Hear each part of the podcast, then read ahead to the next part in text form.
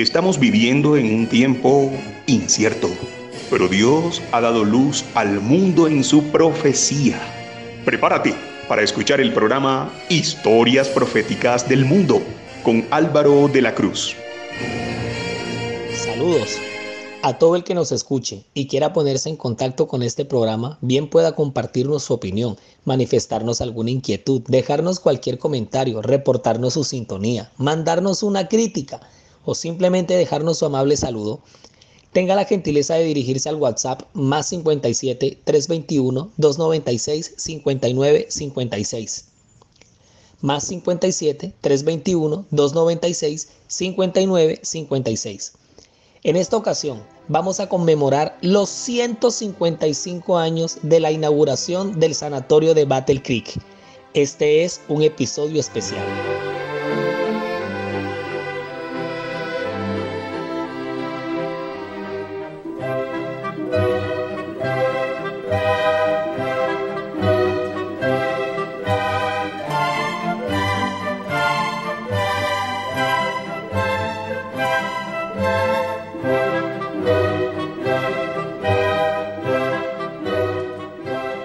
El sanatorio de Battle Creek fue un monumento, una institución, una señora institución que marcó toda una época en la historia denominacional de la Iglesia Adventista del Séptimo Día. Una época cargada de ilusión, de emociones, de avances, de aportes, eventos gloriosos, eventos traumáticos, fue un escenario por donde desfilaron personajes prominentes, polémicos, curiosos, necesarios y principalmente fue el epicentro de uno de los grandes sueños de nuestro Dios para el desarrollo de la predicación del mensaje de salvación como lo fue la obra institucional médica. Y para hablar de la obra institucional médica, toca viajar en el tiempo y remontarnos a hace más de 100 años atrás en la segunda mitad del siglo XIX y para ser más exactos, ubicarnos en el norte de los Estados Unidos y hacer como una especie de estudio previo a la población, especialmente al estilo de vida que la gente tenía por esos años. Pues por un lado estaba el asunto del clima y por el otro lo que tanto ocurre y no deja de ocurrir, la falta de información entonces no abundaban esos fuertes hábitos, esos fuertes hábitos alimenticios para consumir frutas, verduras, legumbres y aceites de origen vegetal. Lo que más comía la gente eran alimentos derivados del origen animal y productos de pastelería, o sea, que el colesterol y los triglicéridos para esos tiempos estaban pero súper disparados. Y agréguele a eso el alto consumo de té, de café, de alcohol. Y si le añade a este menú el uso de cigarrillo, pues imagínese. Las casas en aquellos entonces eran calentadas con estufas de leña y chimeneas al estilo francés. Las ventanas permanecían completamente cerradas por la noche porque se consideraba que el aire nocturno era, era dañino. Acuérdese del bendito sereno que tanto nos espanta. Encima de todo eso reinaba la ignorancia en cuanto a las normas de higiene las medidas sanitarias y las causas de la enfermedad en la mayoría de los casos eran los virus y las bacterias y por todo este cuadro crítico de la bioseguridad de la época hacían que las personas se enfermaran con mucha facilidad. Mejor dicho, el promedio de vida en los Estados Unidos alrededor de los años 1900 oscilaba entre los 47 y 50 años. Oiga, terrible eso. Con todo este panorama tan fatalista, el 6 de junio de 1863, Elena G. de White va a tener la primera de muchísimas visiones referentes al cuidado de la salud y los principios de cómo llevar un estilo de vida saludable que nos permitiera vivir más y mejor. Y estos mensajes resultaron novedosos innovadores, mejor dicho, el último grito para la medicina, porque incluía cosas de las que no se había hablado, como por ejemplo la salud integral, la relación de la mente con el cuerpo, lo importante que era mantener una actitud positiva mental para que influyera positivamente en la salud del organismo, los beneficios poderosos de los hábitos saludables tan sencillos como el uso del agua, el ejercicio, el descanso adecuado, la luz del sol, algo tan lógico como la limpieza y la higiene del hogar, el cuerpo mismo, la relación del agotamiento con la baja de defensas, lo terriblemente dañino que resultaba el consumo de té, café, alcohol y otra cantidad de estimulantes remedios naturales para el tratamiento de las enfermedades como la hidroterapia y tratamientos como este y muchos otros comenzaron a ser promovidos y usados para combatir patologías como la difteria que tanto daño causó en esos tiempos. Y resultado de este poderoso mensaje para la salud física y espiritual de cuanto necesitado se topara la obra de la predicación del mensaje, abre sus puertas hace 155 años, el 5 de septiembre de 1866, como el Western Health Reform Institute, que más adelante sería conocido como el Sanatorio de Battle Creek, esto quedaba en Michigan.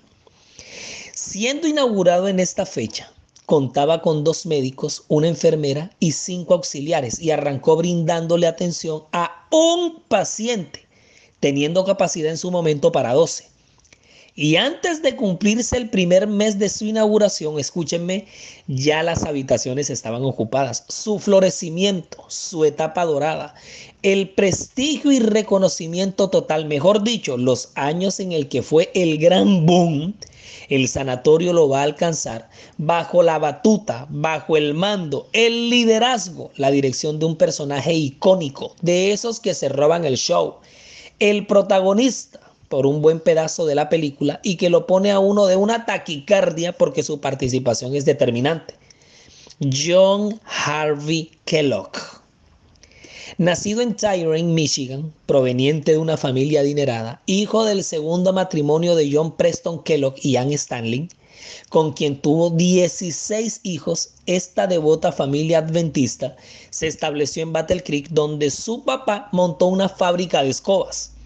Y desde chiquitico, John Harvey Kellogg se familiarizó con el concepto de una vida sana. Este caballero estudió medicina con ayuda financiera de los esposos White, ingresando en la mejor escuela de medicina por aquellos tiempos, el Hospital Bellevue de Nueva York. Y al tiempo que estudiaba, trabajaba como redactor asociado de la revista adventista Health Reformer, que, se, que, es el, era el reformador de la salud. Así que su crecimiento intelectual en el área de la salud se duplicaba.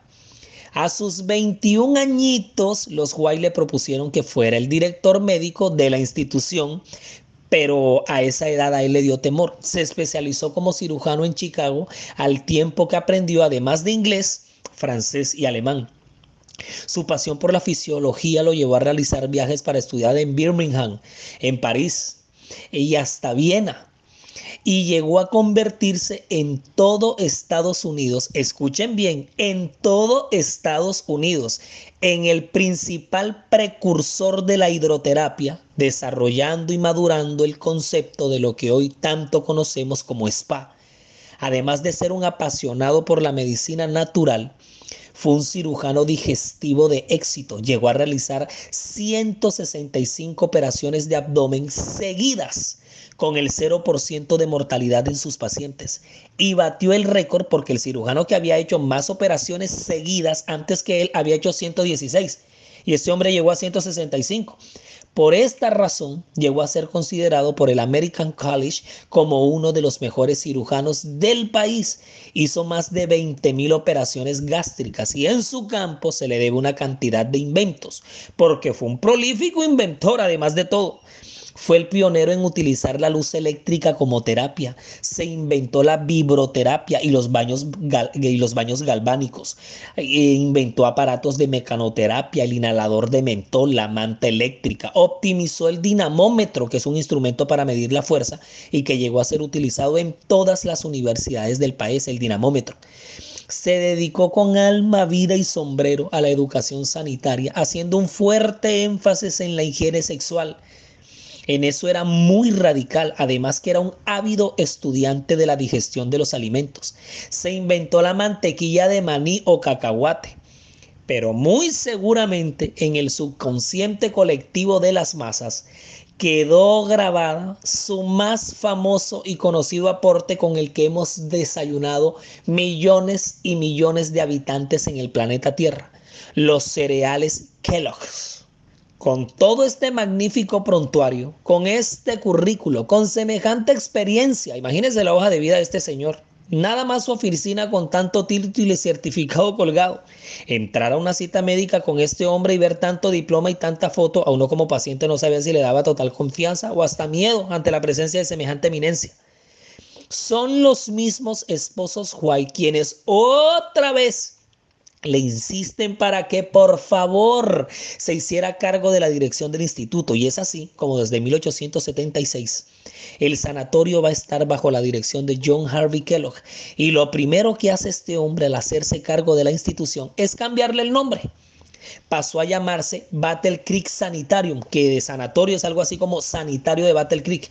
El mismo Kellogg argumentaba que decidió llamarlo así porque consideraba que era el lugar propicio donde a la gente se le enseñaba a vivir, basado en principios de sanidad, y fue ese el pensamiento sobre el cual se, se fundamentó el funcionamiento de este grandioso monumento.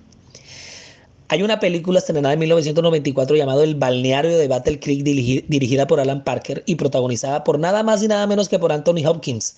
En su nómina de personajes de reparto está Kellogg, de quien el libreto presenta la imagen de nutricionista y dietista algo obsesionado, compulsivo y hasta, y hasta exagerado, que delira con sus inventos, sus dietas y aparatos todos estrambóticos.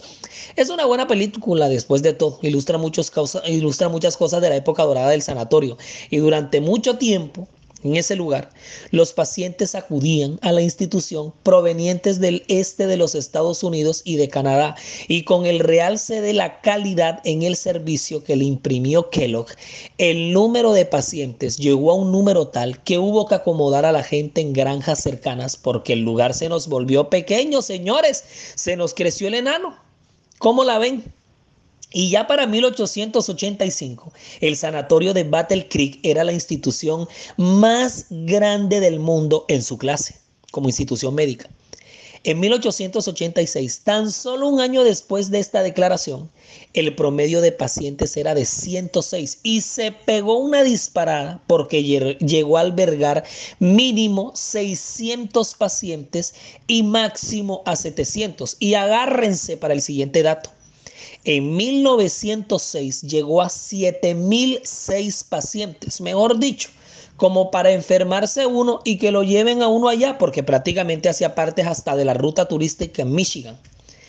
W.K. Kellogg, hermano de John Harvey, llevaba la contabilidad y en la constante rendición de cuentas financieras describía la grandiosa evolución de su infraestructura, así como de su logística.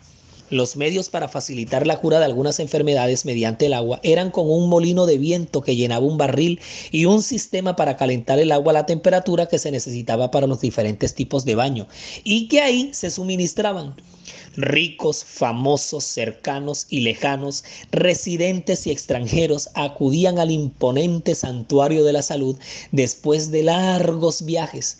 Magnates, empresarios, intelectuales, industriales, celebridades del espectáculo y de las letras, deportistas, políticos y hasta científicos, desde ganadores de premios Nobel hasta campeones olímpicos.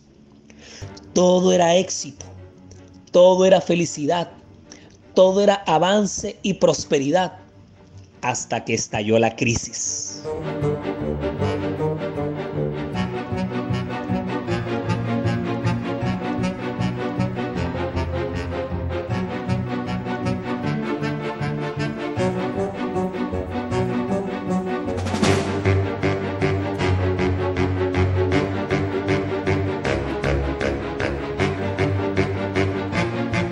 Todos los podcasts están disponibles para escuchar y descargar en anchor.fm. Búsquenos como la historia profética del mundo y con el mismo nombre nos encuentra en Spotify. La historia profética del mundo también está en YouTube. Siga nuestra cuenta y dele like a los videos y active la campanita de notificaciones para que le llegue de inmediato cualquier contenido que se vaya compartiendo. Nuestra página web oficial en internet es www.lahistoriaprofeticadelmundo.com www.lahistoriaproféticadelmundo.com. Estamos en Twitter, Facebook e Instagram con el mismo nombre. Solo por resumir con unos cuanticos nombres, porque la lista es larga, solo por mencionarles algunos nombres notables de ilustres pacientes que pisaron a lo largo de la época de esplendor del SAN, como se le llamaba de cariño al sanatorio de Battle Creek, el SAN, se cuentan Thomas Alba Edison, o sea, ya hasta ahí, empezando por ahí. Henry Ford, fundador de la Ford Motor Company, John Rockefeller, Warren Harding, que fue expresidente de los Estados Unidos, Johnny Weissmuller, que fue nadador olímpico y actor de cine, fue el que, protagonizó Tarzán por esos años, Mary Todd, esposa de Abraham Lincoln. Mejor dicho, la lista sigue, sigue, sigue y que si, es más, es que si usted y yo hubiéramos estado ahí de pacientes, de seguro que yo los hubiera mencionando aquí en esta lista. Y vea, muchos de estos célebres pacientes no estuvieron solo una vez ahí para ser atendidos. Muchos de ellos ya eran considerados visitantes de costumbre, huéspedes de honor. La institución, como toda institución, debía crecer, evolucionar, innovar, superarse y reinventarse a sí misma. Y es por eso que en 1878 se construyó una nueva estructura de madera conocida como el Old Main en el sitio, se, se, hizo ahí, pasando por importantes remodelaciones en 1884 y 1891. O sea, la cosa se puso fue pero buena. Si usted pinta su casa, construye una pieza más, cambia de puertas por unas mejores y arregla el jardín de enfrente, inmediatamente sus vecinos van a empezar a comentar que estamos, espero bien. Uy, vamos, espero para arriba. Y sí, así fue. Íbamos, era pero para arriba. Y es en medio de todo este esplendor que va a estallar una crisis, una terrible crisis, una época de controversias, de desacuerdos, confrontaciones, debates teológicos que va a enfrentar la iglesia por aquellos años y va a tener como cara, como rostro de esa crisis al sanatorio, porque así es este mundo. Mírele la cara a las instituciones y ahí habla clarito de la crisis que se esté padeciendo o de la gloria que se esté alcanzando. Kellogg empezó una serie de confrontaciones con otros líderes de la misma iglesia, confrontaciones que se empezaron a volver cada vez más frecuentes y cada vez más intensas, profundas y serias al punto que se levantó una especie de contraposición a las ideas que componían las creencias adventistas. Y la cosa llegó a niveles dantescos, o sea, una cosa es relatarla aquí y eso, medio relatarla que a trasladarse a esos tiempos y ser testigo en tiempo real de la remesón que hubo en la iglesia, en su organización, en su cuerpo obrero y por consiguiente en su ala institucional. La apostasía alfa. Estamos hablando de los años 1901 y 1904. ¡Ja! La niña sacudida que se pegó este barco, que llegó a un nivel tal que casi todos estaban seguros que era el fin de este pueblo. Pero bueno, ¿y esa cosa qué fue? ¿Qué fue lo que pasó? Que terminaron todos agarrados si, estamos, si estábamos viviendo tiempos de alegría, de crecimiento, de desarrollo. ¿Por qué terminamos entonces con, como los más vaciados? ¿Y esto qué fue? ¿Qué fue lo que les disgustó? ¿Por qué se dieron duro? ¿Qué, qué fue lo que fue? ¿Qué, ¿Qué fue lo que les disgustó? Las diferencias con la organización, con sus conceptos panteístas, que lo cuestionó el papel de los líderes y hasta el mismo don profético de la mensajera del Señor, Elena de White, quien prácticamente lo había adoptado y lo había apoyado para que estudiara y ejerciera en su vocación. Las publicaciones que se emitían desde el sanatorio obedecían al panteísmo y estalló una terrible división Quedaron dos bandos agarrados, pero de la manera más tremenda, y la gota que rebosó la copa tomó forma en un librito llamado El Templo Viviente, de la propia autoría de John Harvey Kellogg, porque este hombre escribió bastante. Y en este librito, El Templo Viviente, en el que compilaba sus ideas más raras y extrañas, rarísimas, en, esta, esta obra, cada vez el hospital y su personal se alejaban más y más del ideal de Dios. Era una lucha sin cuartel, El doctor se había obsesionado en su mundo y era difícil sacarlo de ahí. Solo Dios podía hacer lo que ningún hombre podría hacer. Fue necesario que actuara por el fuego. Y es así como el 18 de febrero de 1902 nuestro gran sanatorio se incendió misteriosamente. Fue un devastador incendio, o sea, aquello fue voraz. De los 400 pacientes encamados, ninguno pereció, pero todo se quemó, hasta los mismos fundamentos. El doctor no estaba en ese momento en Battle Creek, estaba en Chicago. Cuando se enteró de la noticia por el periódico, cogió el tren y en pleno viaje comenzó a hacer los planes para un gigantesco hospital que tuviese 1.300 camas. Es durante ese viaje cuando se le vino la idea de publicar su librito El Templo Viviente y le pidió a la Review and Herald que se lo publicara y que se autorizara a los colportores estudiantes que lo vendieran, que las ganancias iban a ser para la construcción del nuevo hospital. Se pidió a una comisión de cinco personas para que revisaran el manuscrito. La comisión estudió el libro. Tres votaron que sí se publicara y dos votaron que no. Contrario a los reglamentos, la iglesia optó por no publicar el libro. Cuando se le comunicó esto al doctor, apeló al procedimiento. Sin embargo, los dirigentes se mantuvieron firmes en la decisión. Como la Review Angera aceptaba publicar libros de autores no cristianos y algunos de esos libros no eran los mejores, él sabiendo que eso se hacía, cogió el manuscrito y lo llevó a los dirigentes de esa casa publicadora. No pudiendo aquellos decirle que no, aceptaron el manuscrito como el de un cliente particular. Entonces se inició el proceso de impresión y cuando estaba libro, cuando ya estaba el libro ya vaciado en las planchas de plomo, el día 30 de diciembre de 1902, el edificio de la Review and se quemó hasta los cimientos y con él el libro El Templo Viviente. El doctor, sin embargo, se había quedado con una copia del manuscrito. Lo publicó en otra editorial, ya no atendía consejos de nadie. Estaba decidido a luchar contra la iglesia, viniese lo que viniese y pasara lo que pasara. Old Main que fue el otro compartimento que se construyó, se quemó en 1902.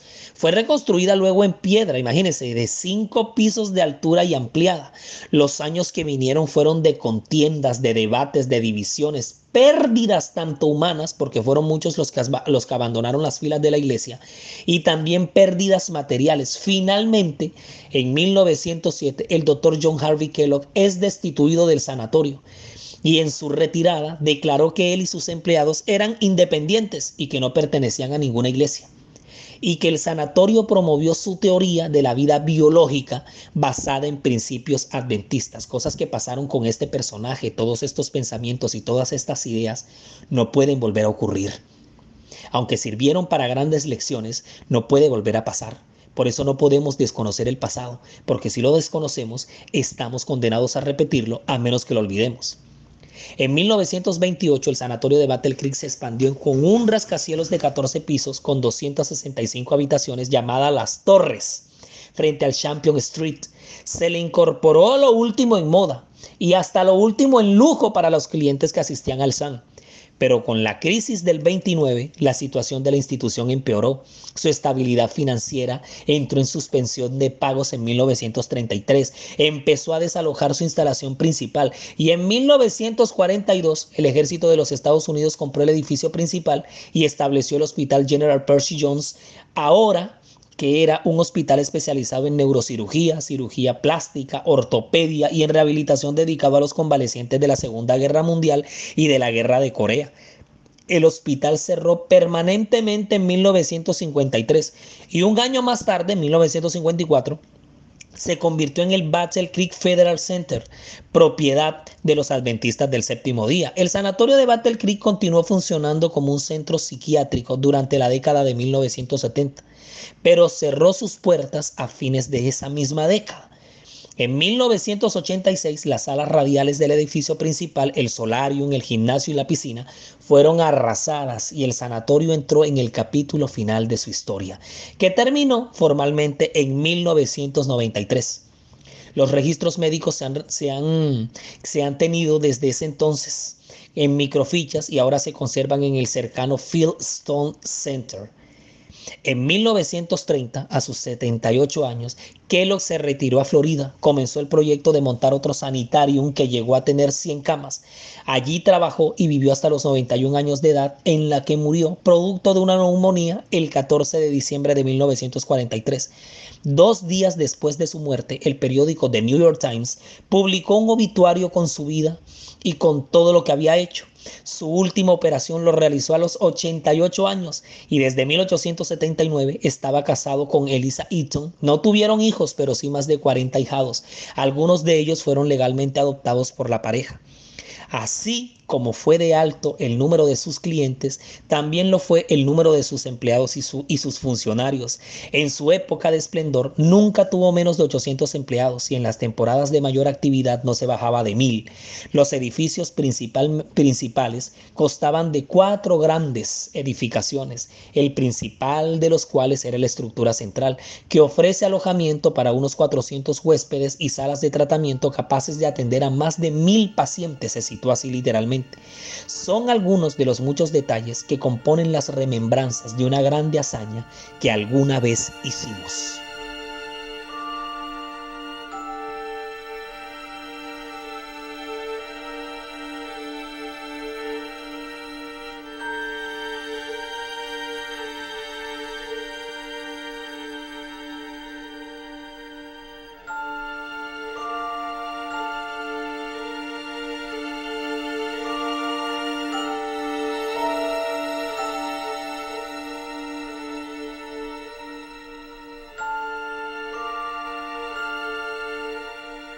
Saludamos a todas las emisoras que emiten nuestro programa en Estados Unidos, España y Latinoamérica y a toda nuestra apreciada audiencia, quienes muy amablemente comparten y difunden este archivo desde sus dispositivos. El impactante éxito y auge del sanatorio de Battle Creek dio origen a una red mundial de instituciones dedicadas al cuidado de la salud, fundamentados sobre los principios de salud que tanta victoria le dieron. La Red Mundial Adventista de Salud, la Advent Health, cuenta con cerca de 600 instituciones en los cinco continentes, hospitales, clínicas, sanatorios, dispensarios, hogares para adulto mayor, orfanatos, y de estos podemos mencionar el Sanatorio Adventista del Plata en Argentina, el Hospital Adventista de Manaus en Brasil, el Hospital Adventista en Orlando, Florida, la Clínica Quirúrgica Adventista de, Lubumbashi en la República Democrática del Congo, el Berlin Hospital en Alemania, en fin. La lista es inmensa en, eh, eh, de, de, esta red mundial de, instituciones de la salud, de las cenizas y de los conflictos, de las, de las confrontaciones y debacles financieras del sanatorio de Battle Creek. Se gestó esta familia mundial de instituciones de salud porque sus obras con ellos siguen la fototerapia, el entrenamiento físico, la hidroterapia, los métodos al aire libre, la termoterapia, los baños a temperatura, la electroterapia, la dietética y muchas técnicas más nos hablan de una época de gloria que el mundo conoció en medio de la proclamación de nuestro mensaje y que hoy como pueblo no debemos olvidar.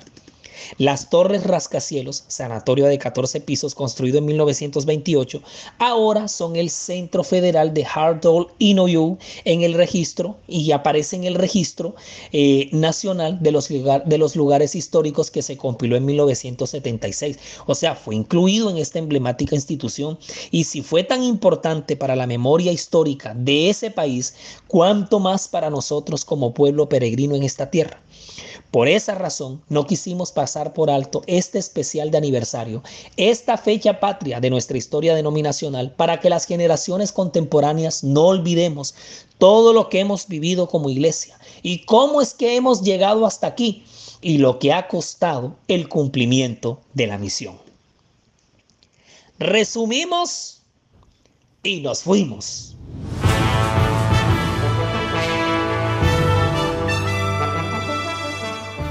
El mensaje pro salud encontró en la obra institucional médica un poderoso aliado estratégico.